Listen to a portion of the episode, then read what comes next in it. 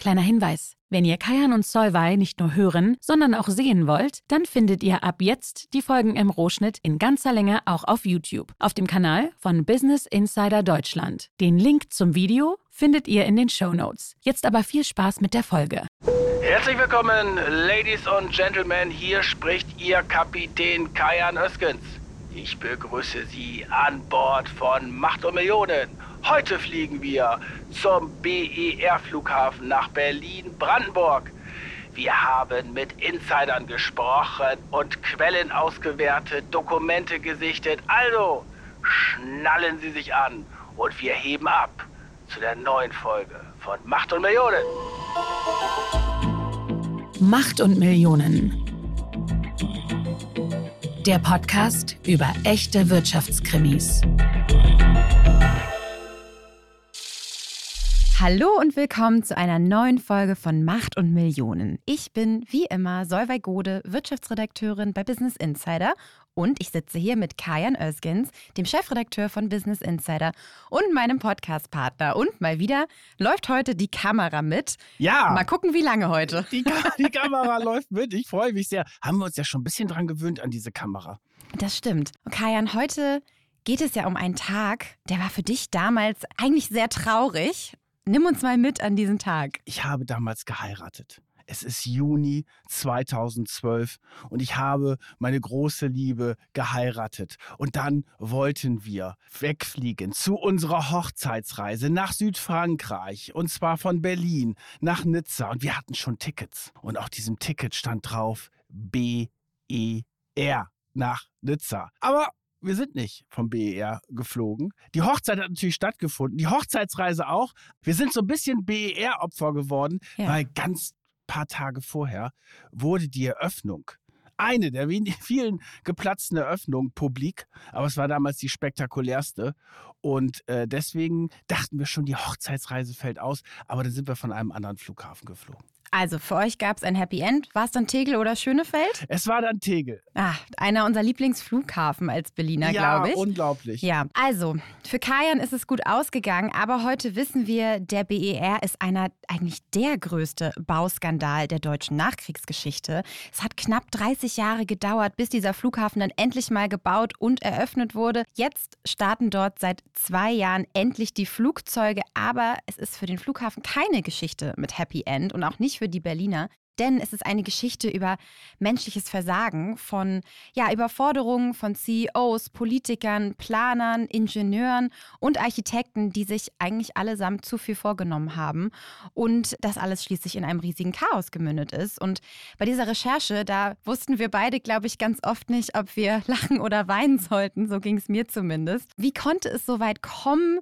Wer trägt hier die Schuld und wo lagen die Fehler? Das wollen wir heute alles mit euch rausfinden finden. Und deswegen begeben wir uns jetzt mit euch auf eine Zeitreise und starten bei den Beginn des Flughafens BER. Ja, das war dann direkt nach der Wende. Da gab es ja die Situation, du hattest ja drei Flughäfen, Tempelhof, dann gibt es natürlich Tegel.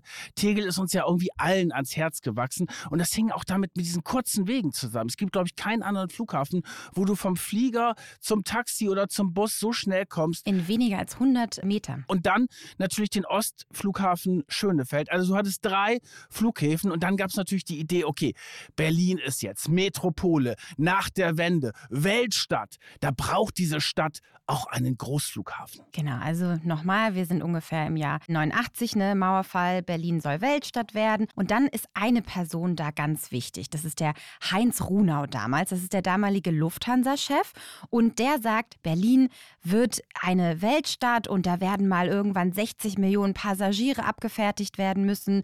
Und äh, wir brauchen da vier Start- und Landebahnen. Deswegen brauchen wir einen neuen Flughafen, der für so eine Weltstadt würdig ist. So, und jetzt war natürlich die entscheidende Frage, wo soll dieser neue Flughafen entstehen. Ja, und dann ging es erstmal los. Dann hat man erstmal ganz viele Gebiete eingekauft. Irre, ne? Ohne Einfach Plan los. eigentlich, Ja. weil man Angst hatte, jetzt was zu verpassen. Das war so ein Run quasi auf die Äcker, sagt man quasi. Und dann ist dieses ähm, sogenannte Baufeld Ost entstanden. Das war 113 Hektar groß. Ja, einfach so ein paar Äcker im Osten von Berlin in Brandenburg. Die hat man einfach mal eingekauft ab 1991.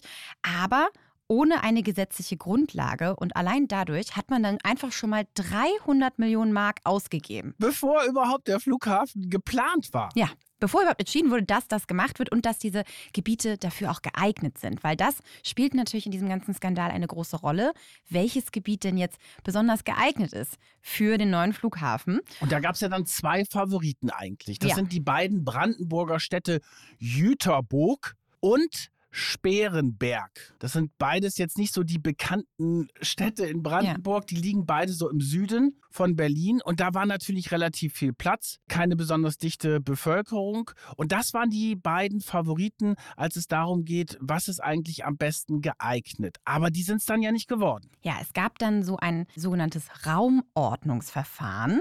Da werden heute viele bürokratische und Behördenbegriffe hier durch die Gegend geschmissen.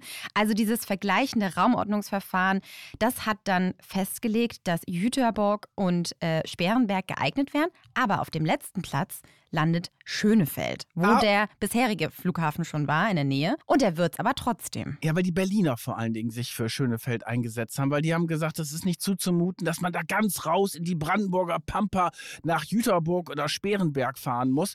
Und es gab aber einen Riesenstreit zwischen Berlin und Brandenburg. Und das war ja auch damals die Zeit, als es darum eigentlich ging, ob Berlin und Brandenburg als Länder fusionieren. Das war Mitte der 90er Jahre und da gab es auch schon entsprechende Parlamentsbeschlüsse. Aber dann haben die Brandenburger dagegen votiert und das war auch ein Grund, warum es bis heute eigentlich keine Länderfusion mehr in Deutschland gibt, weil das damals abgelehnt worden ist. Es war eine Riesenüberraschung und es gab von Anfang an, und das war auch ein ganz entscheidender Punkt bei dieser ganzen BER-Geschichte, einen Konflikt zwischen den Berlinern und den Brandenburgern und natürlich dann auch in der Politik. Ja, und dann haben die Brandenburger quasi per Volksentscheid dagegen gestimmt, dass diese beiden Länder fusionieren und damit auch sich im Prinzip gegen den Standort Brandenburg für den Flughafen entschieden, weil Sperenberg wäre ja eigentlich geeignet gewesen, aber der war dann damit quasi raus. Die Berliner haben damit argumentiert, ja, wir sind hier die Hauptstadt und äh, bei uns ist auch das Geld oder dachte man zumindest damals, dass da das Geld reinkommt. Wir wissen ja alle, Berlin ist arm, aber sexy. Und ja, dann wird es Schönefeld letztendlich. Vielleicht sagen wir nochmal das Jahr. Es ist jetzt 1995. Da fällt dieser Konsensbeschluss, sagt man für Schönefeld. Das ist quasi ein, mhm. ein Kompromiss. Das ist allen klar, dass es nicht ideal mhm. ist, aber man einigt sich darauf. So, und jetzt wird natürlich eine Planungsgruppe eingerichtet und das eigentlich war das eine richtig gute Richtung, die da eingeschlagen worden ist, weil man hat gesagt, wir suchen jetzt private Investoren, weil es gibt ja nicht so viele große Success Stories, wo der Staat jetzt als Bauherr so unglaublich erfolgreich ist und dann ist das Risiko natürlich auch geringer. Also, dass dann private Investoren reingehen, diesen Bau zu ja 100 Prozent finanzieren, der Bauherr aber eigentlich dann auch äh, der Staat ist, also auch die Kontrolle weiterhin hat, aber das Risiko halt minimiert wird. Und dann wurden, wurde ein Wettbewerb ausgerufen, da konnten sich verschiedene Konsortien bewerben. Und das war 96, ne? Ja, und dann hat ein Konsortium dann den Zuschlag bekommen. Das war angeführt von Hochtief. Ist ein großer Baukonzern in Deutschland mit der Zentrale in Essen, ist auch in viele verschiedene Affären verwickelt. Mhm. Hochtief ist da immer vorne dabei. Ja, die Baubranche ja generell. Die Baubranche generell. Haben wir bei Siemens damals ja, ja. auch erlebt. Und man muss aber auch sagen, Hochtief hat ja schon in anderen Ländern auch Flughäfen gebaut. Sehr erfolgreich, ne? Also die hatten die Expertise. Ja, und jetzt ging es los. Da hat man gedacht, super, hoch-tief führt das dann an. Und dann kam, und das ist natürlich auch für unseren Podcast natürlich super, dann kamen natürlich ganz viele schmutzige Geschichten heraus rund um Hochtief. Lass uns vorhin mal sagen, mit wem sie das zusammenbauen sollten. Und zwar mit einem ganz berühmten Architekten, ja. mit dem Meinhard von Gerkan. Der ist ja eigentlich einer der berühmtesten Architekten Deutschlands. Ne? Das ist ein super Architekt, der, den habe ich auch mal getroffen in Hamburg. Der hat da sein Büro gehabt, ist leider vor einiger Zeit gestorben. Also wirklich eine tolle Geschichte von dem. Der hat sein Büro gehabt direkt an der Elbchaussee mit Blick über die Elbe, wirklich top, top Lage. Und der hat, das ist wirklich einer der berühmtesten Architekten des Landes. Der den Berliner Hauptbahnhof gemacht. Der hat zum Beispiel auch Tegel damals äh, gebaut. Und der hat in China, hat der ganze Städte hochgezogen. Also ein wirklich renommierter, weltweit anerkannter Architekt zusammen mit Hochtief. Was sollte da noch schiefgehen? Ja, und dann hast du es schon erwähnt, dann kam über Journalisten, über die Medien, kamen verschiedene schmutzige Details heraus, vor allen Dingen über Hochtief und ja. über dieses Vergabeverfahren. Da haben dann auch andere Wettbewerber geklagt und darüber kam das dann alles so raus, dass es da ordentlich schmutzig zuging. Und zwar hat Hochtief im Prinzip dieses Vergabeverfahren manipuliert. Ne? Ja, die haben irgendwie so eine interne Spione gehabt, die ihnen mhm. die In Informationen über den Stand der Ausschreibung und was die Wettbewerber so geboten haben, zugespielt. Und dann haben sie auch offenbar Journalisten auf der Payroll gehabt und äh, die dann bezahlt dafür, dass sie ähm, ja gute Berichterstattung machen und dass sie dann besonders gute Kontakte in der Berliner Szene bekommen und so weiter. Das kam dann alles raus. Hat dir eigentlich schon mal jemand Geld angeboten dafür? Nein. Das hat sich noch keiner getraut, ja. mir Geld anzubieten. Ich bin ja Schlau. auch, ich bin ja auch unbestechlich. Ja, das sind wir. Das sind wir auf jeden Fall. So, also, da gab es aber, wie in jeder Branche, das ein oder andere schwarze Schaf. Und äh, dann kam diese ganze Geschichte raus. Und dann ist zu der Zeit, kurz danach ist dann der neue Bürgermeister, der regierende Bürgermeister von Berlin ist Klaus Wowereit geworden. Du hast ja eben schon eigentlich seinen berühmtesten Satz gesagt, arm, aber sexy. So hat er Berlin beschrieben. Eine sehr charismatische Figur, ja. natürlich auch sehr äh, polarisierend und umstritten, aber das war auf jeden Fall ein Typ von Politikern. Total. Der kommt im Sommer 2001 an die Macht. Da wird er der regierende Bürgermeister von Berlin. Und der tritt jetzt eben auch für diesen Flughafen auf den Plan und wird jetzt für unsere Geschichte hier wichtig. Wovi, Wovi wurde er übrigens genannt. Genau, also charismatisch, sympathisch, rhetorisch, ja auch brillant haben ihn Insider ähm, beschrieben. Da gab es so ein Foto und deswegen wurde er noch der Partybürgermeister genannt, weil er aus so einem High Heel Champagner getrunken hat. Also der, das war natürlich auch so die Zeit, wo viel Party war in Berlin. Ich meine, heute ja immer noch, so ist es ja nicht. Aber der war irgendwie so dieses Gesicht. Auf der anderen Seite war er auch ein hart arbeitender Bürgermeister, aber er war natürlich ein Politiker und ein, hatte so ein, so ein Gespür dafür, was geht und was nicht geht. Und er hat dann gemerkt, das funktioniert hier nicht mit dieser korrupten Truppe. Und er soll dann ja auch gesagt haben, als, äh, als die, die Entscheidung dann von ihm gefällt worden ist, hochtief das zu entziehen, diesem Konsortium, endlich sind die Arschlöcher weg. Ja, das haben wir von Insidern gehört. Genau, wir haben nämlich heute im Vorfeld, müssen wir einmal noch kurz sagen, das war auch spannend, wir haben mit mehreren Insidern aus diesem ganzen BER Umkreis gesprochen, die wirklich mehrere direkt, Stunden lang. Ja, mehrere Stunden lang war toll. Sehr ne? spannend. War ja. sehr spannend. Namen dürfen wir natürlich nicht verraten. Und wir haben auch unseren Investigativchef, der Jan Wehmeier, der war damals auch einer der führenden, wenn nicht gerade der führende Journalist bei dieser ganzen BER Geschichte. Ja, der hat da einige interne Berichte und Briefe und alles aufgedeckt und die haben wir natürlich dann auch im Vorfeld für unsere Recherche genutzt und das werdet ihr hier im Laufe der Folge immer noch wieder merken. So, also, du hast es gerade schon gesagt, Wovereit entzieht dieser Truppe, äh, diesem Konsortium hochtief den Auftrag wegen dieser Korruptionsverdachtsberichterstattung. Und, und vor allen Dingen ist es dann halt so, dass er sagt, okay, wir übernehmen das. Die Politik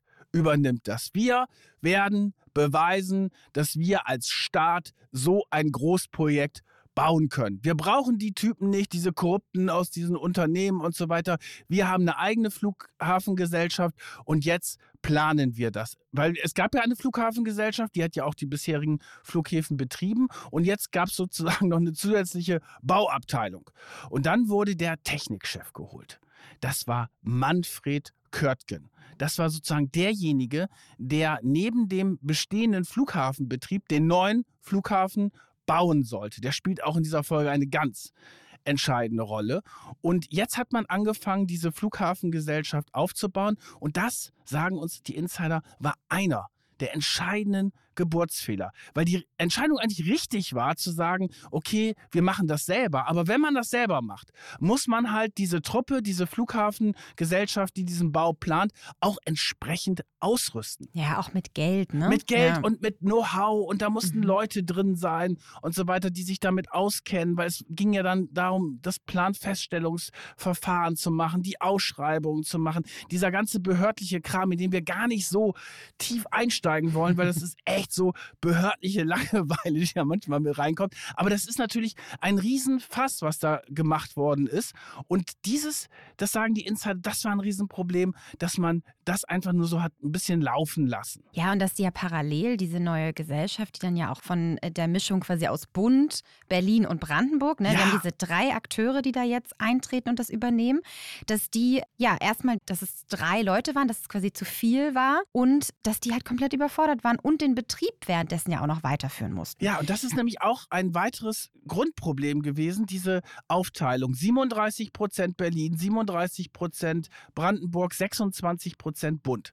So, und alle drei Gesellschafter hatten aber auch unterschiedliche Interessen. Das hat man ja schon gesehen, als es um den Standort ging. Und dann hat man den Aufsichtsrat auch jetzt nicht so unbedingt mit den Top-Experten besetzt, sondern, sondern mit Wowereit. Wowereit war Aufsichtsratschef, hat dann übrigens später immer gesagt, das war eine super Entscheidung. Das hat er über Jahre gesagt, mhm. dass er der Aufsichtsratschef geworden ist, damit die Kosten im, ja, im Rahmen bleiben.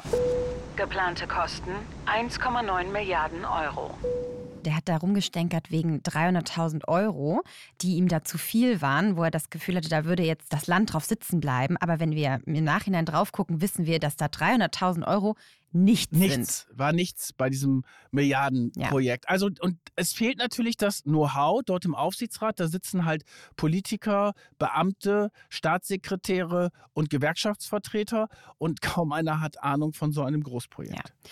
Du hast jetzt schon erwähnt, es ist das Jahr 2004. Es gibt diesen Plan-Feststellungsbeschluss. Ja, genau so heißt Wieder es. so ein tolles äh, deutsches Wort. Und das brandenburgische Infrastrukturministerium hat dann endlich diesen Flughafen auch genehmigt. Also wir müssen sagen, bis 2004 war das immer noch nicht sicher, dass der gebaut werden darf. Und es waren jetzt ja schon 14 Jahre von der ersten Idee schon ins Land gegangen, ne? weil nebenan in Leipzig ist in der Zeit ganz schnell ein eigener Flughafen hochgezogen worden. Also wir haben schon 14 Jahre jetzt und das, dann hast du erst den Planfeststellungsbeschluss. Oh, dieses Wort, das sagen wir heute überhaupt nicht mehr, sonst ist ja ganz schrecklich. da kommen noch andere. Jetzt aber. So, jetzt wird entschieden, das darf gebaut werden. Wer beschwert sich natürlich dagegen? Die ganzen Bürger, weil das wird ja quasi alles über ihrem Garten, über ihren Häusern gebaut und sie beeinflussen die ganzen Flugrouten. Insgesamt gibt es 4000 Klagen oh von Gott. betroffenen Bürgern. Das geht dann alles vors Bundesverwaltungsgericht in Leipzig und also, man kann da sagen, pro Kläger ungefähr 900 Seiten Klageschrift. Ein Wahnsinn. Was für ein Aufwand das und, alles war. Ja, aber es lag natürlich auch daran, weil man sich für Schönefeld entschieden hat. Genau. Und da haben viel mehr Leute, Menschen gewohnt und dann mussten ja auch Leute umgesiedelt werden. Ja, genau. Und ich meine, das ist natürlich äh, halt alles mit dieser Standortwahl damals zu tun. So, und dann musste man aber irgendwie das durchziehen. So, jetzt kommen wir aber ins Jahr 2006, ne? Du hast schon gesagt. Jetzt geht's los mit Spatenstich. Herzlich willkommen all diejenigen, die immer skeptisch waren, sich hoffentlich haben jetzt schon überzeugen lassen. Und für die wenigen, die es immer noch nicht glauben, dass es richtig ist, dass der BBI hier in Schönefeld gebaut wird, werden wir noch daran arbeiten, bis zur Fertigstellung am 1. November 2011, dass Sie auch Ihre Skepsis verlieren. Bis 2006 gab es keinerlei Bauarbeiten. Das müssen wir noch einmal mhm. festhalten. Es gab nur Paperwork. Und ja, bei diesem Spatenstich stellen sich dann die, diese ganzen Männer da launig hin. Ne? Wovereit ist da, äh, Kurtgen, der Technikchef. Und Platzek, ganz wichtige Figur. Ja, wer ist Stellvertretender? Aufsichtsratschef und der äh, Ministerpräsident von Brandenburg. Auch eine große Nummer in der SPD. Ein Hoffnungsträger, der zeitweise auch Parteichef war. Also gerade Wovereit und Platzek, das waren mit die bekanntesten SPD-Politiker in, auch auf Bundesebene und äh, der war auch im Aufsichtsrat und spielte natürlich auch eine wichtige Rolle. Und dann noch ein anderer wichtiger Mann, Rainer Schwarz. Das soll jetzt der Flughafenchef sein, zusammen mit dem Körtgen. Der ist ja aber eher für die Technikseite zuständig. Für den Bau ist er zuständig. Der Schwarz ist halt ein erfahrener Flughafenmanager, der eigentlich hauptsächlich den Betrieb gemanagt hat. Und der hat dann auch mal später gesagt, wenn es um die Probleme beim Bau geht, das heißt ja, da ist ja der Körtgen für zuständig. Genau? Ne? und er war quasi Sprecher der Geschäftsführung. Also man merkt schon, er ist eher so die repräsentative Rolle auch. Und der war ja schon erfahren, ne? Der kam vom Flughafen Nürnberg, Rostock und Düsseldorf hatte der alles schon gemacht. Also eigentlich hätte der das drauf haben müssen. So, aber es geht jetzt los und es wird gebaut und äh, dann gibt es sogar auch äh, ein Richtfest, das dann kommt und dann ist die Problematik, und das ist ein ganz wichtiger Punkt, ab 2008. Mhm. Da geht es nämlich los, dass plötzlich alles anders werden soll. Es kommen teure Sonderwünsche dazu. Geplante Kosten 2,2 Milliarden Euro. Der Bau hat die Planung überholt. Das ist mir so von unserem Insider-Gespräch im Hinterkopf geblieben. Also, dass du quasi einen Bau hattest, der teilweise in die falsche Richtung gegangen ist und dass die Planer dann einfach nur die Sachen dann reingeschrieben haben in die, in die Planung, weil sie gemerkt haben, wir kommen gar nicht mehr hinterher. Und das muss man sich so vorstellen, als wenn man jetzt so selber ein Haus baut und dann plant man das alles ganz toll und die Bauarbeiter machen aber was ganz anderes. Die machen das Erdgeschoss falsch und machen die Treppe auf der falschen Seite und so weiter. Und dann sagst du dir, oh, wir sind aber schon so im Verzug mit dem Bau des Hauses, dann stellen wir einfach mal den Plan um. Und dann tun wir so, als wenn nichts gewesen wäre. Und so ähnlich muss man sich das in dieser Phase 2008 beim BER vorstellen, weil dann gab es nämlich einen Konflikt, insbesondere zwischen dem Architekten Gerkan, mhm der weiterhin, auch wenn dieses Konsortium damals rausgeflogen ist, war der weiterhin als äh, Architekt da. Also es gab diese sogenannte PGBBI. Wofür steht das? Planungsgemeinschaft BBI. Planungsgemeinschaft Berlin International. Berlin-Brandenburg International. Genau. So. Und das war im Lied, war da die Firma von dem Gerkan. Genau. So, und der wollte einen, der hat einen ganz tollen, der Flughafen sieht ja auch schön aus. So von außen und innen und so. Das ist ja architektonisch sehr ansprechend. Und dann hat man aber gesagt, ja, aber wir brauchen da ja auch Läden und Gastronomie. Da hat der Schwarz dann gesagt, ich brauchte mehr viel mehr Geschäftsflächen. Und da gab es diesen Konflikt zwischen dem Gerkan und dem Schwarz. Mhm. Und der Gerkan hat gesagt, na, wenn ihr das alles reinmacht, dann ist das hier nur noch eine Shoppingmeile mit ein bisschen Flugbetrieb. Und dann ging es zum Beispiel auch darum, dass da so eine neue Fluggastbrücke rein sollte für den A380, also das damals größte Flugzeug. Und diese ganzen Geschichten sind abgelaufen während des laufenden Baus. Und das hat es natürlich total schwer gemacht, weil ständig irgendetwas geändert werden musste.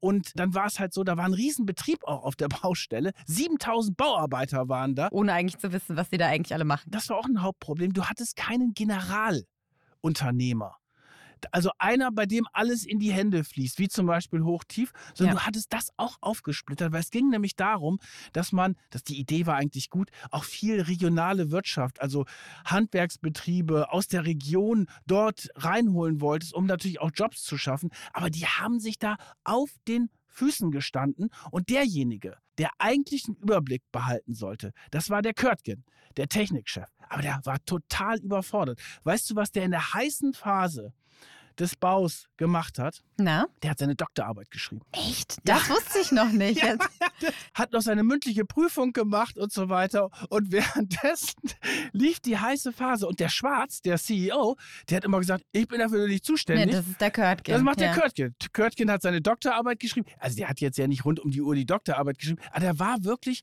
total überfordert mit dieser Situation. Und man hat dann aber, weil man ja einen Eröffnungstermin hatte auf dem, auf der erste, wann war der erste Eröffnungstermin? Geplanter Eröffnungstermin Oktober 2011. Oktober 2011. Und da hat man gesagt, okay, wir müssen das ja irgendwie schaffen. Mhm. Und äh, jetzt geben wir hier Gas. Und von daher hat man diese ganzen anderen Geschichten da echt ausgeblendet. Ich will noch mal kurz auf das eingehen, was du eben gesagt hast mit ja. diesem Vergabeverfahren, dass da auch regionale Unternehmen mit eingebracht werden mussten. Das war total relevant, weil du musst dir das eigentlich mal vorstellen. Bei so einem Riesenprojekt muss ja irgendjemand, also bei irgendwie müssen ja die Fäden zusammenführen. Mhm. Und die liefen aber nirgendwo zusammen. Die liefen in 40 verschiedene Einzelvergabeverfahren gab es da. Also da kann man sich ja mal vorstellen, dann wurde das immer noch weiter zerstückelt, wie viele Firmen daran letztendlich beteiligt waren. Und das war das große Problem. Und deswegen hatte auch nicht einer oder eine Firma oder so letztendlich den Überblick.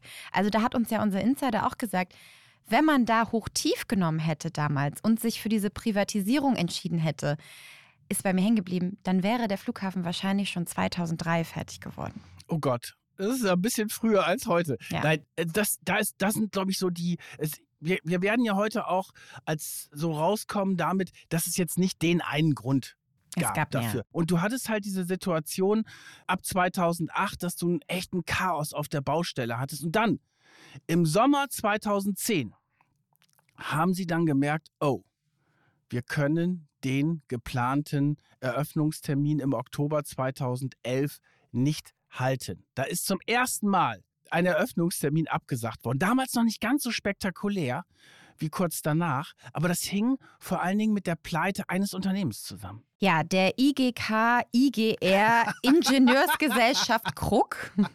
Die haben echt, die haben echt ein Problem mit ihrem Branding. Wirklich, oder? alle hatten so komische, kurze Abkürzungen und Namen. Ja, also die Ingenieursgesellschaft Krug, äh, kürze ich es jetzt mal ab, die geht 2010 pleite als einer von diesen drei Gesellschaftern in diesem Konsortium.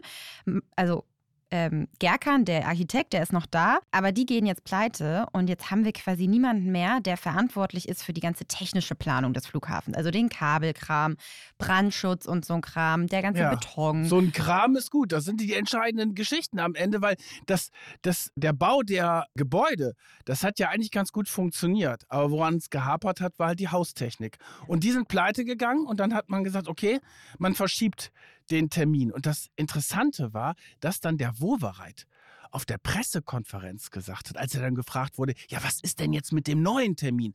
Ja, das wird deutlich weniger als ein Jahr später. Geplanter Eröffnungstermin 3. Juni 2012.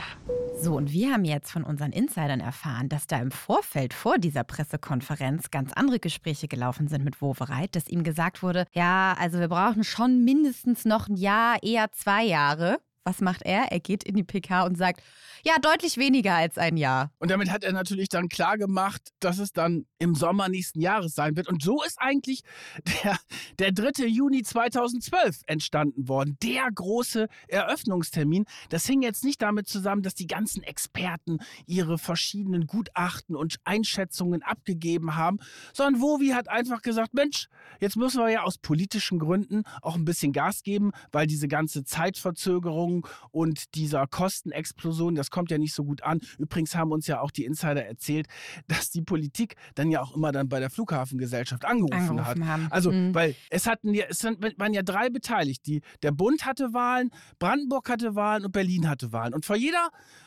Wahl von diesen Bundesländern bzw. vom Bund riefen die dann an und sagten: So, in den nächsten Monaten keine schlechten Nachrichten. Nichts mit teurer werden und Zeitverzug und das könnt ihr dann auch nach der Wahl schieben, aber jetzt ist erstmal Ruhe im Karton. Ich habe mir da ein Zitat äh, aufgeschrieben, da wurde dann gesagt, ich erwarte, dass wir jetzt im nächsten halben Jahr bis zur Wiederwahl von Erfolg zu Erfolg eilen. So, und das ist dann natürlich ein Druck, der da aufgebaut ja. wird. Und dann traut sich natürlich auch niemanden, die wirklichen Kosten und ja, die Wahrheit auf den Tisch zu legen. Und Wovereit hat ja auch immer alles abgewiegelt. Er hat ja immer beschwichtigt und immer gesagt im Vorfeld, ja, wir sind super im Plan, wir schaffen das. Das ist ja wirklich ein, ein Wahnsinn, was da in der Zeit abgelaufen ist. Also, das war klar. 3. Juni 2012 ist, da sollte die große Party mit 40.000 Leuten stattfinden. Ein riesengroßes Volksfest. Und interessanterweise, ich hab, wir haben uns das ja angeguckt, die Berichterstattung so in den Wochen und Monaten davor, da war eine Verschiebung eigentlich gar nicht so ein großes Thema. Da gab es ein anderes großes Thema. Ja, und zwar die Flugrouten, die haben dann abgelenkt von diesem ganzen Total. Chaos, das da tatsächlich eigentlich bei dem Bau geherrscht hat. Und in der Zeit haben die Journalisten, die da über den Bau noch berichtet haben, eigentlich das eher sehr positiv dastehen lassen. Man dachte also, es sieht irgendwie gar nicht so schlecht aus. Ja, aber die haben ja auch eine große Show auf der Baustelle gemacht. Ja. Da war ja immer was los. 7000 Bauarbeiter, äh, die äh, Pressesprecher haben dann die Journalisten auf die Baustelle geführt und die dachten, wow, ist ja riesig hier. Dass das alles eher unkoordiniert und planlos abgelaufen ist, war eine andere Geschichte. Und ich kann mich gut daran erinnern, ich bin damals 2009 nach Berlin gezogen und da in dieser Ecke, äh, Zehlendorf Kleinmachnow und in jedem Vorgarten, in jedem Vorgarten stand irgendwie Bürgerinitiative, Flugroten hier nicht. Mhm. Also es war auch eine Stimmung dann plötzlich gegen den BER, gerade im, also im Südwesten, also Bereich so Zehlendorf, Wannsee. Das ist ja auch nur rausgekommen, weil die Flugrouten dann mal geleakt wurden. Ja. Und das war bislang der Öffentlichkeit noch überhaupt nicht bekannt. Und unser Insider hat uns, oder einer davon hat uns dann auch erzählt, dass da eigentlich nur vier Leute daran beteiligt waren, an dieser Flugroutenplanung. Es wussten total viele nicht. Und als dann diese Flugrouten rausgekommen sind, auch im Osten übrigens, da gab es auch so ein bisschen Ost-West-Konflikte, mhm. äh, so nach dem Motto, ja, die Reichen im Westen, die wollen nicht, dass die Flugzeuge über ihren Häusern fliegen. Es gab Demos mit 30.000 Leute. Und natürlich ist die Akzeptanz des BER er da auch einfach runtergegangen und es war ein ganz anderer Streitpunkt. Aber in den Monaten vor dieser Blamage mit der geplatzten Eröffnung spielten vor allen Dingen die Flugrouten eine Rolle. Die wurden dann übrigens so geändert, dass der reiche Südwesten, sage ich es mal so, und Potsdam deutlich, wirklich deutlich entlastet wird. Und äh, der Flughafen ist ja jetzt offen und ich höre kein einziges Flugzeug. Ich bei mir auch nicht. Und in Schönefeld, ähm, da hört man das tatsächlich natürlich schon, die Leute, die da wohnen. Das ist ja ein dicht besiedeltes Gebiet da und die haben auch teilweise dann, die mussten das alles einzeln einklagen immer und nachweisen, dass sie da betroffen sind. Und dann haben sie schon auch Schallschutz und sowas bekommen und schalldichte Fenster und sowas. Aber da wurde auch nicht mit der richtigen Summe kalkuliert, also viel zu wenig.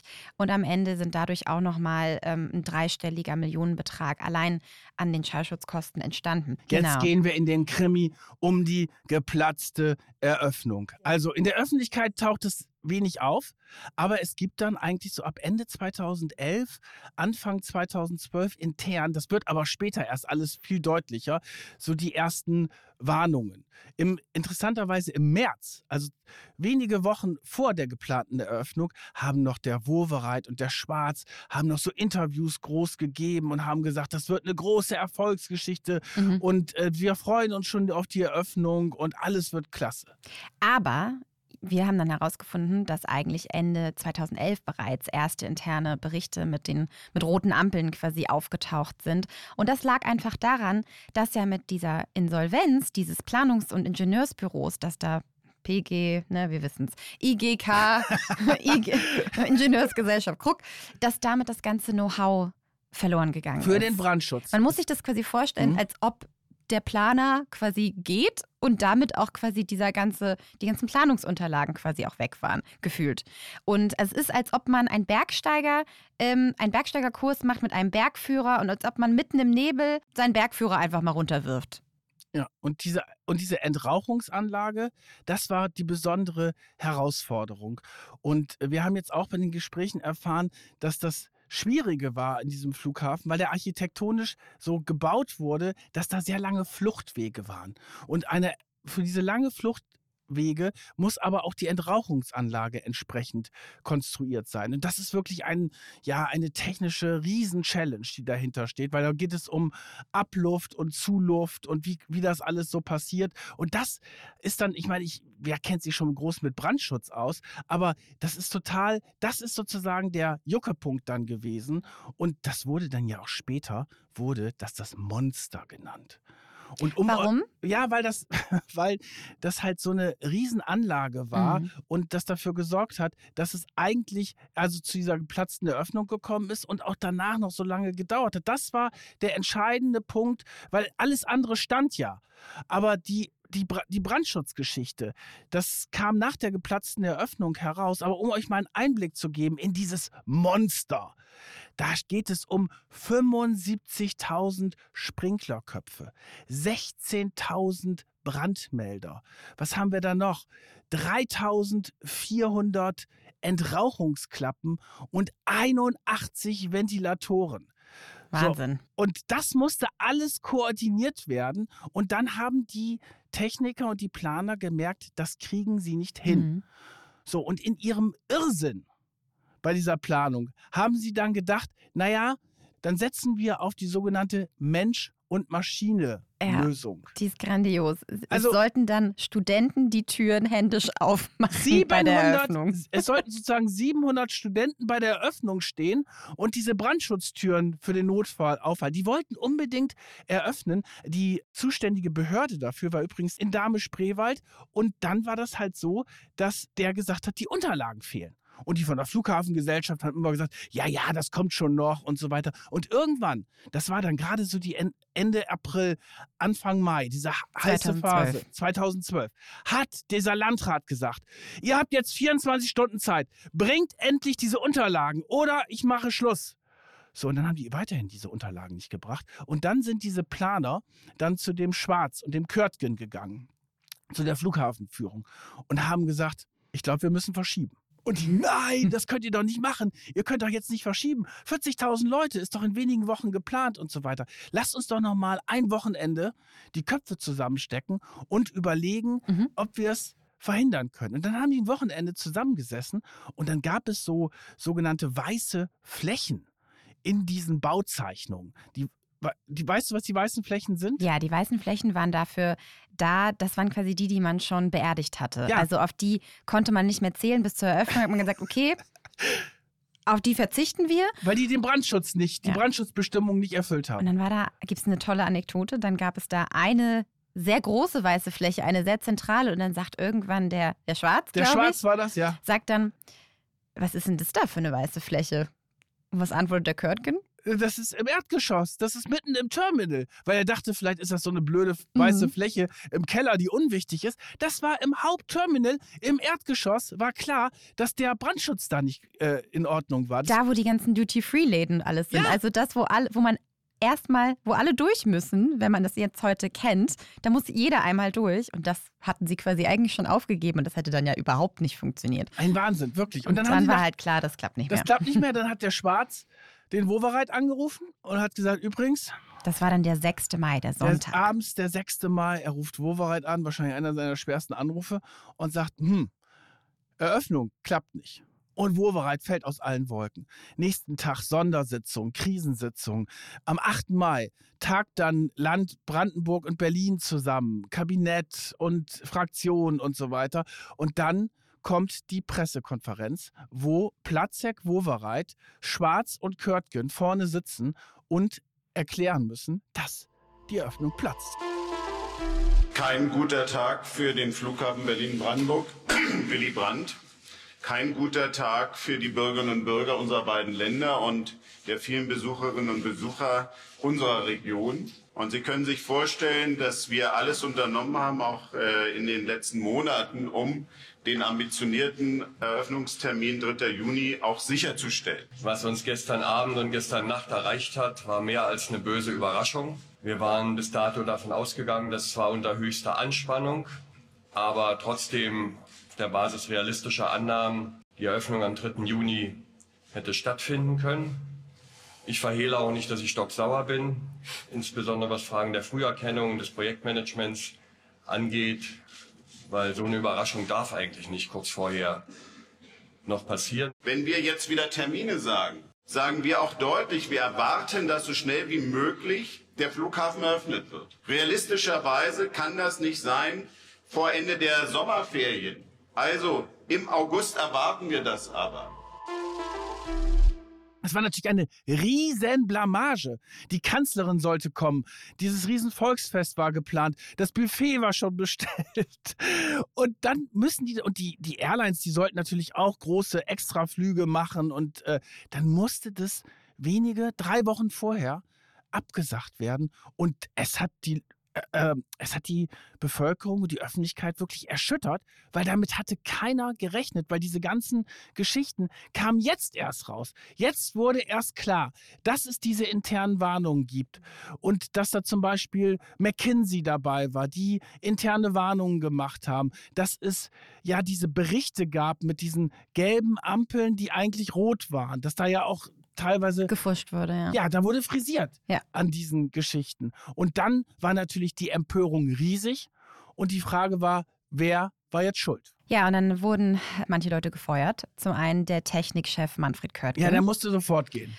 Auch und, zu Recht wahrscheinlich. Und auch das Generalplanungskonsortium, also dieses PGBBI, ne, Berlin-Brandenburg International, also diese drei Leute und auch der Architekt Gerkan. Und das galt auch als zusammen mit diesen anderen Geburtsfehlern, die wir schon gesagt haben, als mit einer der größten Fehler, weil Gerkan war ja im Prinzip eigentlich der Einzige, der noch wusste, wie da alles funktioniert. Das, war, das waren die Generalplaner. Die Generalplaner, die wurden ja nicht nur rausgeschmissen, sondern die wurden auch noch verklagt. Dann haben die Generalplaner natürlich gesagt, wieso soll ich denn jetzt hier eine super Übergabe machen mhm. oder was? Soll ich jetzt euch noch helfen? Das Ende vom Lied war, dass erstmal über Monate der Bau stillgestanden hat. Kostete übrigens 1,2 Millionen am Tag der Für Stillstand. Für nichts. Vorher ja 7000 Bauarbeiter da auf der Baustelle und plötzlich war nichts mehr los. Das war wie ein Geisterschloss. Das war echt irre. Die S-Bahn ist übrigens dann immer noch ab und zu gefahren, weil da war unten ja schon der Bahnhof, das war alles fertig. Und die musste dann fahren, ganz leer, weil es belüftet werden musste. So nach dem Motto, nicht, dass das einrostet. Oder auch diese ganze Gepäckgeschichten, diese Gepäckbänder. Die mussten auch betrieben werden. Die mussten ja. auch betrieben werden. Die Läden waren schon äh, da, die Hotels waren da. Ich weiß es, ich kenne jemanden, der damals äh, an der Planung eines Hotels dort beteiligt war. Der hat gesagt, wir haben dann immer die Reinigungskräfte da durchgeschickt, weil Damit da, es nicht verstaubt. damit es nicht verstaubt. Das war wie ein Geisterschloss, dieses Ganze. Aber es passierte erstmal überhaupt nichts, weil die Planer weg waren und weil das Monster überhaupt nicht zu bändigen war. Dann kam ein neuer Technikchef. Körtgen wurde ja gefeuert. Dann kam Ammann. Wie hieß der nochmal mit Vornamen? Horst Amann kam. Horst Der Ammann. hatte eine gute Erfahrung äh, vom Frankfurter Airport. Das war so ein bulliger Typ, Mhm. so ein Aufräumer. Und der hat er ja, ein bisschen laut, ne, äh, polternd und so. Und der hat gesagt, so, wir räumen jetzt hier erstmal auf. Dann gab es nämlich einen neuen Termin. Der dritte Eröffnungstermin war dann, Geplanter Eröffnungstermin 17. März 2013. den hat Amann dann aber relativ schnell kassiert, weil er gesagt hat, der ist nicht zu halten. Wir müssen erstmal hier eine richtige Bestandsaufnahme machen. Und deswegen wurde das Ganze auf den Oktober 2013 dann verschoben. Also Ammann will da aufräumen, hat drei Projektleiter gefeuert und packt da richtig an. Geplanter Eröffnungstermin 27. Oktober 2013. Wer ja aber noch da ist, ist Rainer Schwarz, der Sprecher der Geschäftsführung. Und dann gibt es diesen Konflikt zwischen Schwarz und Ammann einerseits, ne? Ja, total. Der, der Schwarz, der wurde natürlich dann auch gehalten, weil das war natürlich dann in, äh, für die Politik Mhm. ideal, dass du da einen Sündenbock hattest. Auf den konntest du natürlich die ganze Zeit eindreschen. Weil natürlich ging es darum, wussten Wowereit und Co. Bescheid oder nicht? Da kommen wir später nochmal drauf. Da gibt es ein spannendes Urteil. Aber die haben sich natürlich jetzt gegenseitig die Schuld zugeschoben. Und Schwarz war natürlich so der, der Sündenbock. Und dann hat man gesagt, ja, der Schwarz, der, der hätte uns das schon längst sagen müssen. Und Schwarz hat sich aber nicht richtig gewehrt, weil er natürlich jetzt nicht den Konflikt zusätzlich befeuern wollte, weil er wollte ja auch CEO bleiben. Aber das ist ja dann nicht mehr so lange geblieben. Nein, wir kommen dann nämlich in den Januar 2013 und zur dritten Verschiebung des Eröffnungstermins. Und deswegen muss Schwarz dann jetzt auch gehen. Der wird dann deswegen gefeuert, ne? Der wird, genau, der wird freigestellt, der Ammann bleibt und der Ammann hat natürlich das Gefühl, ich bin jetzt die große Nummer. Ich bin zwar jetzt Technikchef, aber ich kann auch insgesamt der CEO werden. Und wer jetzt aber sein Amt aufgeben muss, ist tatsächlich Wowereit. Der gibt jetzt sein Aufsichtsratsamt ab. Ja, der bleibt aber im Aufsichtsrat drin. Der Auf, als Aufsichtsratschef Ja. tritt er zurück. Das macht jetzt Platzek. Die wurden ja damals dann auch als von der Süddeutschen Zeitung als dick und doof verspottet. Also Wer soll wer gewesen sein? Ja, ich weiß, ich weiß, wollen wir jetzt nicht so drauf eingehen. Das war Hohn und Spott Mhm. die ganze Zeit. Ich glaube, der BER ist auch ein Grund, weswegen auch immer noch bis heute dieses Berlin-Bashing stattfindet. Ja, natürlich, Ne? So nach ja. dem Motto, hier in dieser Stadt klappt überhaupt Das nichts. ist ja auch symptomatisch. Und dann kommt aber jemand anders, der ihm da an die Seite gestellt wird. Und zwar der Bahnchef Hartmut Medorn. Ja, der war nicht nur Bahnchef ganz lange, sondern kurz davor auch Air Berlin-Chef. Über 70 Jahre alt, Mhm. tritt er an und dann passiert bei der ersten Pressekonferenz, als. Medorn vorgestellt wird und erzählt, dass er jetzt da der neue Chef ist und so weiter, passiert etwas, was dafür sorgt, dass ein riesen Machtkampf ausgelöst wird. Der Amann, der steht da bei der Pressekonferenz und sagt einem Journalisten, ich brauche den hier gar nicht, das kann ich auch ohne den machen. So, Medorn kriegt mit, dass Amann so über ihn spricht und ab dem Tag geht zwischen denen gar nichts mehr und die kämpfen gegeneinander. Und es dauert auch nicht so lange. Da gewinnt Medon den Kampf und der Ammann Muss gehen. muss gehen. So, und Medon macht jetzt so ein richtiges PR-Feuerwerk. Der sagt sich, ah, dann hat er gesagt, ja, die Bauzäune, die sollen ein bisschen mehr weg und die Container sollen doch irgendwie schöner gemacht werden, damit das hier irgendwie alles netter aussieht. Und dann Für hat die er, Journalisten schauen. ja, ja, genau. Und dann hat er Roland Berger reingeholt als Berater und hat ein äh, Programm aufgesetzt. Ein, Ein neues Sprintprogramm. Sprint hieß das natürlich als ein PR-Gegaukel, was da abgelaufen ist. Und sein Experte, Amann, den hat er ja weggebissen. Geplanter Eröffnungstermin unbekannt. Ja, und dann gab es ja noch zwischenzeitlich, den soll Ammann dann wohl ja quasi das Tor geöffnet haben, gab es dann noch einen anderen Technikchef, den Jochen Grossmann, das machen wir nur als kleinen Sidekick vielleicht zwischendurch. Der äh, wurde später verurteilt wegen Korruption. Also der hat sich da auch in die eigene Tasche gewirtschaftet. Und dann gab es noch einen anderen, der hat 175.000 Euro mal auf einem Parkplatz angenommen für eine Vermittlung von einem Auftrag. Also alles ganz shady. Und das soll da auch durch den Ammann auch so ein bisschen gekommen sein. Mhm, mh. Auf jeden Fall, während dieser Zeit stehen dann der BER, also die Flughafengesellschaft, und der frühere CEO Rainer Schwarz vor Gericht. Weil Rainer Schwarz klagt auf Weiterbezahlung seiner Bezüge ficht die äh, Kündigung vor dem Gericht an und sagt, ich habe mir nichts vorzuwerfen, weil ich habe den Aufsichtsrat immer ordnungsgemäß informiert. Während der, die Flughafengesellschaft sagt, der Schwarz ist dafür verantwortlich, die haben auch irgendwelche Gutachten vorgelegt, dass er dort Pflichtverletzungen gemacht hätte. So, und dann kommt es zu einem total interessanten Urteil. Und zwar bekommt der Schwarz recht. Es geht übrigens um die Weiterbezahlung seiner Bezüge von 28.000 Euro bis zum Mai 2016. Da geht es insgesamt so um 1,7, 1,8 Millionen Euro. Und in dem Urteil steht ganz klar drin, dass dem Schwarz keine schwerwiegenden Fehler zuzurechnen sind und auch keine Pflichtverletzung, weil er den Aufsichtsrat informiert hat und dass der Aufsichtsrat seit Anfang 2012, als es um diese geplante Eröffnung ging, wusste, in welchen Schwierigkeiten das steckt und dass es dort um ein Provisorium ging, was dort eröffnet werden sollte und dass das nicht alles genehmigt werden konnte. Das heißt, Wovereit wusste Bescheid. Ja, das ist total interessant. Dieses Urteil ist dann aber, weil es natürlich immer so ein bisschen später ist. Ne? Das ist erst dann, mhm. glaube ich, 2016 gewesen, ist dann natürlich auch so ein Stück untergegangen. Äh, aber dieses Urteil besagt, dass der Aufsichtsrat, wir sagen ja nicht ein, es gibt jetzt hier einen Schuldigen. Nein. Aber äh, der Aufsichtsrat hat natürlich versucht, den Schwarz, den hahaha, schwarzen Peter zuzuschieben. Jetzt so. hast du doch einen BER-Witz ja, quasi ich, gemacht. Ja, aber da der war eher auch war eher ein schlechter Witz. Egal, auf jeden Fall war das natürlich total interessant, dass der Schwarz da recht behalten hat und sich durchgesetzt hat. Ja, und für Wovereit war das dann eigentlich der politische Todesstoß, ne? Auf jeden Fall. Die beiden großen Karrieren von Platzek und äh, Wovereit sind auch ein Stück natürlich am BER gescheitert. Platzek ist dann leider auch sehr krank geworden. Das war noch eine andere Geschichte. Mhm. Der hatte einen Schlaganfall und hat sich dann zurückgezogen. Aber Wovereit, dieser ja schon sehr populäre Berliner Bürgermeister, Hoffnungsträger der SPD, natürlich durch diese ganze BER-Geschichte hat er massiv an Renommee verloren, weil natürlich immer die Frage auftauchte, was wusste er? Und auch dann wurde er natürlich verglichen mit seinen Sprüchen, die er vorher gemacht hat. Und es ging ja auch nicht voran, das ist ja auch der Punkt. Der Medon und der Amann haben sich bekämpft, dann mhm. hat der Medon keine Ahnung von Bauen gehabt, hat ein bisschen PR gemacht. Medon war dann nach einiger Zeit auch wieder weg, weil es ging immer weiter um das Monster. Der Chef der Berliner Flughafengesellschaft Hartmut Medorn hat seinen Rücktritt angekündigt. Er werde sein Amt spätestens zum 30. Juni 2015 niederlegen, teilte die Flughafengesellschaft am Montag mit. Medorn erklärte, die Organisation der Baustelle sei nun geordnet, die technischen Kernfragen seien entschieden. Er bedauere seinen Rücktritt sehr.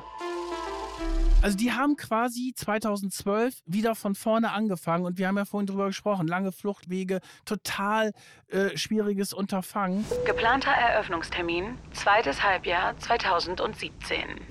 Und Medan hat das auch nicht in den Griff bekommen, ist dann gegangen und dann kam neuer Flughafenchef? Und zwar der Mühlenfeld. Carsten Mühlenfeld. Carsten Mühlenfeld. Den Namen? Den müsst ihr euch eigentlich gar nicht merken, weil der geht dann auch nach anderthalb Jahren im Amt wieder.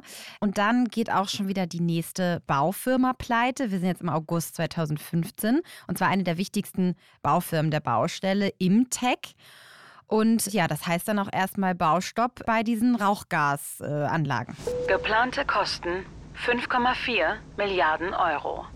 Ja, das ist wirklich Wahnsinn. Und wir haben ja im Vorfeld äh, auch vieles gelesen, haben auch mit unserem Investigativchef, dem Jan Wehmeier, gesprochen. Und als wir das auch gesehen haben im Archiv, der, was der da alles dazu geschrieben hat, das war wirklich der Wahnsinn. Kostenexplosion, wieder eine Geschichte und so weiter. Aber dann kam die Wende. Und die Wende kam mit dem neuen BR-Chef. Vorher haben wir aber erstmal noch die äh, vierte Absage der Eröffnung ja, mittlerweile. Stimmt, ne? stimmt. 2017 und dann wird der nächste geplante Eröffnungstermin festgelegt. Geplanter Eröffnungstermin 2018. So, und jetzt kommt Der Retter. Engelbert Lütke Engel Dahldrup. Das ist ja, das ist übrigens kein Künstlername, der heißt wirklich so. Also Engelbert Lütke Dahldrup, ein früherer Staatssekretär, tritt da an. Ja, der hat natürlich sich, der war, saß auch vorher mal im Aufsichtsrat vom BER drin als Staatssekretär und ähm, auch umstritten, soll auch ein bisschen cholerisch gewesen mhm. sein und hat sich mit vielen angelegt, aber er hat das Durchsetzungsvermögen gehabt und er hat auch das politische Gespür gehabt, wann du was machen kannst. Und äh, ja, irgendwann ist natürlich dann auch, gab es auch Fortschritte natürlich bei diesem, bei dieser Brandschutzanlage und bei den anderen Geschichten. Irgendwann musste es ja auch mal funktionieren. Und er hat es immerhin hingekriegt, den Airport zu Ende zu bauen. Ja, jetzt bist du aber schon natürlich ein bisschen schnell. Das hat ja noch ein paar Jährchen gedauert. Ja, also er stimmt. kommt 2017, wir haben schon vorweggenommen, 2020 eröffnet der Flughafen. Aber was er als erstes macht, er kommt da ja als jemand hin, der mit sehr viel Expertise kommt. Er war auch im Aufsichtsrat, hat das alles mitbekommen, gilt auch als hochintelligent und analytisch und als unbestechlich auch, was ja in diesen ganzen Korruptionslöchern ja. da auch wichtig war. Und äh, holt jetzt erstmal den TÜV Rheinland rein, ja. Also mal eine unabhängige ja, Beratungs- und Bewertungsgesellschaft quasi, was ja auch vorher noch gar nicht passiert ist, wirklich. Oh. Und der TÜV, ja, legt einen Bericht vor und ähm, der geht dann auch an die Medien und da haben wir auch mal einen Ausschnitt mitgebracht, was denn da bei rausgekommen ist. Anfang November sollen die oberste Bauaufsicht Brandenburgs und der TÜV Rheinland einen Statusbericht verfasst haben mit unbefriedigenden Ergebnissen. Die Mängelliste bleibt nach wie vor lang. So gibt es noch immer Probleme mit der Entrauchungssteuerung, der Sprinkleranlage, der Brandmeldeanlage, der Sicherheitsbeleuchtung und den elektronischen Notwarnsystemen. Eine Betriebssicherheit sei weiterhin nicht gegeben. Heißt im Klartext, wie die vergangenen fünf Jahre weiter warten auf die Eröffnung, denn Sicherheit braucht seine Zeit. Ja, das ist natürlich der Wahnsinn. Aber es gab ja auch dann irgendwann so viele Berichte dazu, Mängelberichte und äh, was es da alles für Verstöße gab. Und eine Zahl fand ich noch ganz ja? spannend. Es gab ja auch ganz viele Probleme mit den Kabeln und so. Und zum Beispiel, wenn man jetzt eine zusätzliche Steckdose im Nachhinein noch anbringen wollte, hat das 36.000 Euro gekostet. Ja, das war eine bei, Steckdose. bei einem Ladenbesitzer. Und ich fand auch noch eine Zahl gut, wenn wir schon bei den Zahlen sind. Das war die Zahl 56,2 Prozent. So, das war die Zahl betriebsbereit BER vor der geplanten Haupteröffnung im Jahre 2012. Der war zu 56,2 Prozent betriebsbereit. So, jetzt kommen wir aber zu Engelbert. Engelbert bringt das ganze Ding zu Ende. Ja, das ist im November 2019 legt er sich dann auf einen neuen Eröffnungstermin fest und er sagt, okay, es wird der 31.10.2020. Geplanter Eröffnungstermin 31.10.2020. Ja, schönen guten Morgen am Flughafen Berlin-Brandenburg. Wir stehen zwölf Tage vor der Inbetriebnahme. Wir sind als Flughafen auf die Inbetriebnahme sehr gut vorbereitet. Wir haben alle Voraussetzungen erfüllt, um am 31. Oktober, 1. November hier am BER im Terminal 1 in Betrieb zu gehen. Uns liegen alle Genehmigungen vor, sowohl die baurechtlichen, die liegen uns ja schon seit einem, einem halben Jahr vor, sondern auch alle luftverkehrsrechtlichen Genehmigungen. Ja, das hat man dann natürlich irgendwie auch gar nicht mehr so richtig zur Kenntnis genommen. Ich dachte weil, also, ja, ja, als ja. ob. Also ich frage mich auch, warum die eigentlich immer so einen Termin genannt haben, dass die nicht einfach mal gesagt ja. haben, ja, aber es ist natürlich ein Druck da, ne? auch mit den Kosten und so. Das sind ja alles Steuergelder. Ne? Das und auch politisch wieder. Politisch auf jeden Fall. Dann kam es auch im Oktober 2020 zu der Eröffnung, allerdings zu natürlich zum echt ungünstigsten Zeitpunkt für den Flugverkehr, den man sich vorstellen kann. Viele dürften bis zuletzt bezweifelt haben, dass dieser Tag jemals kommen würde. Am neuen Hauptstadtflughafen BER hat es heute Morgen den ersten offiziellen Abflug gegeben. Der BER hat nun tatsächlich eröffnet mit einer rekordverdächtigen Verspätung von neun Jahren. Rekordverdächtig sind auch die völlig aus dem Ruder gelaufenen Baukosten und kaum noch zählbar die vielen Pannen. Doch wegen Corona fliegen nur noch wenige. Der neue BER braucht aber volle Terminals, um schwarze Zahlen zu schreiben. Als Privatunternehmen wäre er wohl bald pleite. Der BER aber gehört der öffentlichen Hand. Ja, wir wissen alle, im Anfang 2020 bricht die Corona-Pandemie hier in Europa auch aus. Und das hat natürlich den kompletten Flugverkehr lahmgelegt. Und äh, wir haben aber mit unserem Insider darüber gesprochen. Der meinte, dass es eigentlich für den BER ganz gut war, weil die unter quasi nicht Normalbedingungen starten mussten und sich erstmal warm laufen konnten. Und als dann irgendwann quasi wieder der Flugverkehr ja wieder da war und die Leute wieder kamen, da hatten die sich schon so ein bisschen, ja, konnten sie es ein bisschen austesten. Vorher war ja auch noch so ein Probebetrieb mit 900 Menschen einmal gestartet. Das hat ja auch dann alles geklappt. Aber ich finde den architektonisch, finde ich den eigentlich ganz schön. Ja, das stimmt. Äh, da haben sie ja dann auch Wert drauf gelegt. Ne? Es sollte dann ja auch so ein Prunkding so ein bisschen werden. Aber in, im Prinzip mittlerweile ist ja viel davon designmäßig auch schon wieder total veraltet, weil das ja auf einem Standard von ja, vor das stimmt. Ne, mehreren Und, Jahren. Aber das größere Problem als die Architektonik oder um, ob es dir Design, oder mir mhm. gefällt, ist vor allen Dingen, dass der viel zu klein ist. Was war denn die Idee damals? Vier Landebahnen. Ein Großflughafen für die Weltmetropole Berlin. Und jetzt, 30 Jahre später, haben wir einen Provinzflughafen. Drehkreuze sind in Frankfurt und München. Das sind die großen Flughäfen. In Berlin gehen dann, geht da überhaupt ein US-Direktflug? Ja, ich glaube einer oder so, ne? Ja, äh, eine neue Billig-Airline. Der Flughafen ist jetzt zu klein, Ja. ist im internationalen Wettbewerb, äh, wird er auch nicht richtig ernst genommen. Er ist übrigens in den roten Zahlen, hängt von staatlicher Hilfe ab. Das ist Mhm. natürlich der Wahnsinn, wenn man sich überlegt, was das alles schon gekostet hat. Aber er steht. Die Flugzeuge starten und die Flugzeuge landen. Ja, aber da kann man natürlich jetzt im Nachhinein die Frage stellen, warum hätten wir äh, Schönefeld und Tegel schließen müssen? Hätten die nicht auch noch weiter funktioniert? Ne?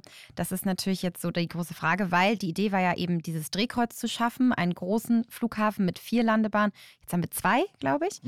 Und äh, können auch noch nicht diese 60.000, äh, 60 Millionen Passagiere da abfertigen, was da früher mal der damalige Lufthansa-Chef ähm, postuliert hatte.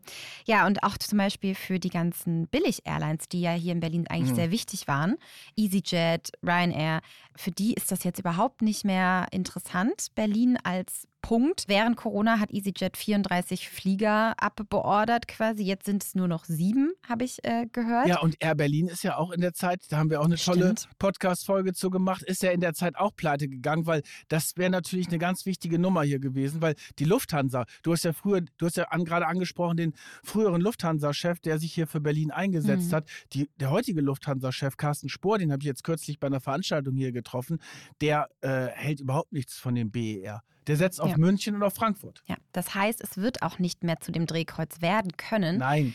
Man kann auch jetzt nicht mehr sagen, ach kein Problem, dann erweitern wir den Oh einfach Gott, später Bloß irgendwann. nicht wieder bauen. Ja, aber das geht auch gar nicht mehr, Nee. weil die haben das jetzt alles dicht gebaut. Also da, wo jetzt noch irgendwie was erweitert werden könnte, stehen jetzt Parkhäuser Ja. im Weg. Also das Gebäude ist komplett verbaut. Was ich total spannend zum Schluss nochmal Mhm. finde, ist die Frage Großprojekte. Weil in der Zeit, als es um den BER ging, gibt es andere Großprojekte, die eine ähnliche Problematik hatten. Stuttgart 21, Elf, Elbphilharmonie In in Hamburg, Hamburg, mhm. BND Neubau und so weiter. Das sind dann alles Großprojekte, die, die Parallelen waren, die Kosten total aus dem Ruder gelaufen. Super Zeitverzögerung, alles nicht ganz so dramatisch wie beim BER, aber in Hamburg habe ich das auch miterlebt. Das war wirklich Wahnsinn, weil das Problem bei diesen Projekten ist, die wahren Kosten werden am Anfang nicht genannt. Um ja den Rückhalt nicht abzuschrecken quasi. Weil du es ja. nicht durchsetzt, weil du es Ja. politisch nicht in der Bevölkerung nicht durchsetzen kannst. Also wird es erstmal niedrig angesetzt, dann Stück und Stück und Stück wird es immer teurer. Dann sind ganz viele Amateure dabei. In Hamburg ist es zwar super teuer geworden, aber dafür sind die Hamburger jetzt echt stolz auf ihre Elbphilharmonie. Warst du schon mal drin in der Elbphilharmonie? Äh, nur zu so äh, Events, aber noch nicht wirklich zu einem Konzert. Oh, ich war da schon mehrfach. Das ist wirklich großartig. Mhm. Wirklich ganz großartig. Die Hamburger sind jetzt stolz darauf. Es war zwar teuer, aber steht wenigstens. Und es hat ja auch am Ende final funktioniert. Bei Stuttgart 21 ist ja immer noch nicht Ja. fertig. Und ich glaube, das ist so das Problem, wenn es dann am Ende auch nicht das wird, was auch mal versprochen wurde.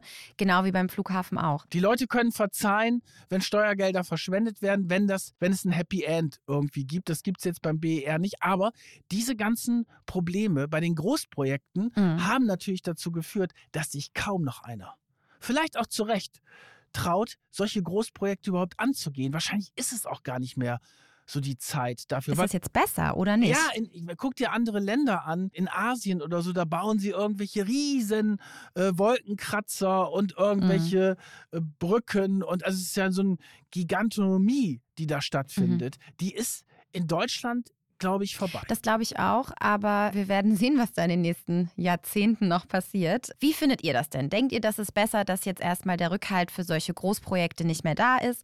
Oder wünscht ihr euch sowas eigentlich schon auch als Repräsentanz für Deutschland ja. und, und, die deutsche Baukunst, die es ja eigentlich auch immer gab und Made in mhm. Germany?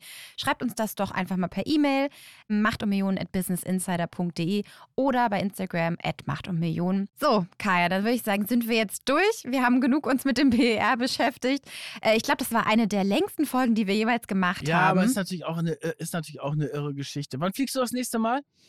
Ich habe noch nichts gebucht, aber ich glaube zu meinem Geburtstag im Sommer spätestens. Oh, im Sommer übrigens. Ich werde 30. Wird Solvay 30 und sie reist in ein, an ein geheimes Ziel für ihre große Party. Ich habe mich nur noch nicht entschieden. Wenn ihr also Tipps habt, gerne an mich. Also, wenn ihr für ihren 30. Geburtstag einen tollen Tipp geben wollt, schreibt uns gerne und ja, dann bis zum nächsten Mal. Vielen Dank fürs Zuhören. Tschüss. Macht und Millionen. Eine Produktion von Business Insider. Redaktion Solvay Gode und Kajan Öskens. Produktion Serdar Deniz. Titelmusik Afonelli.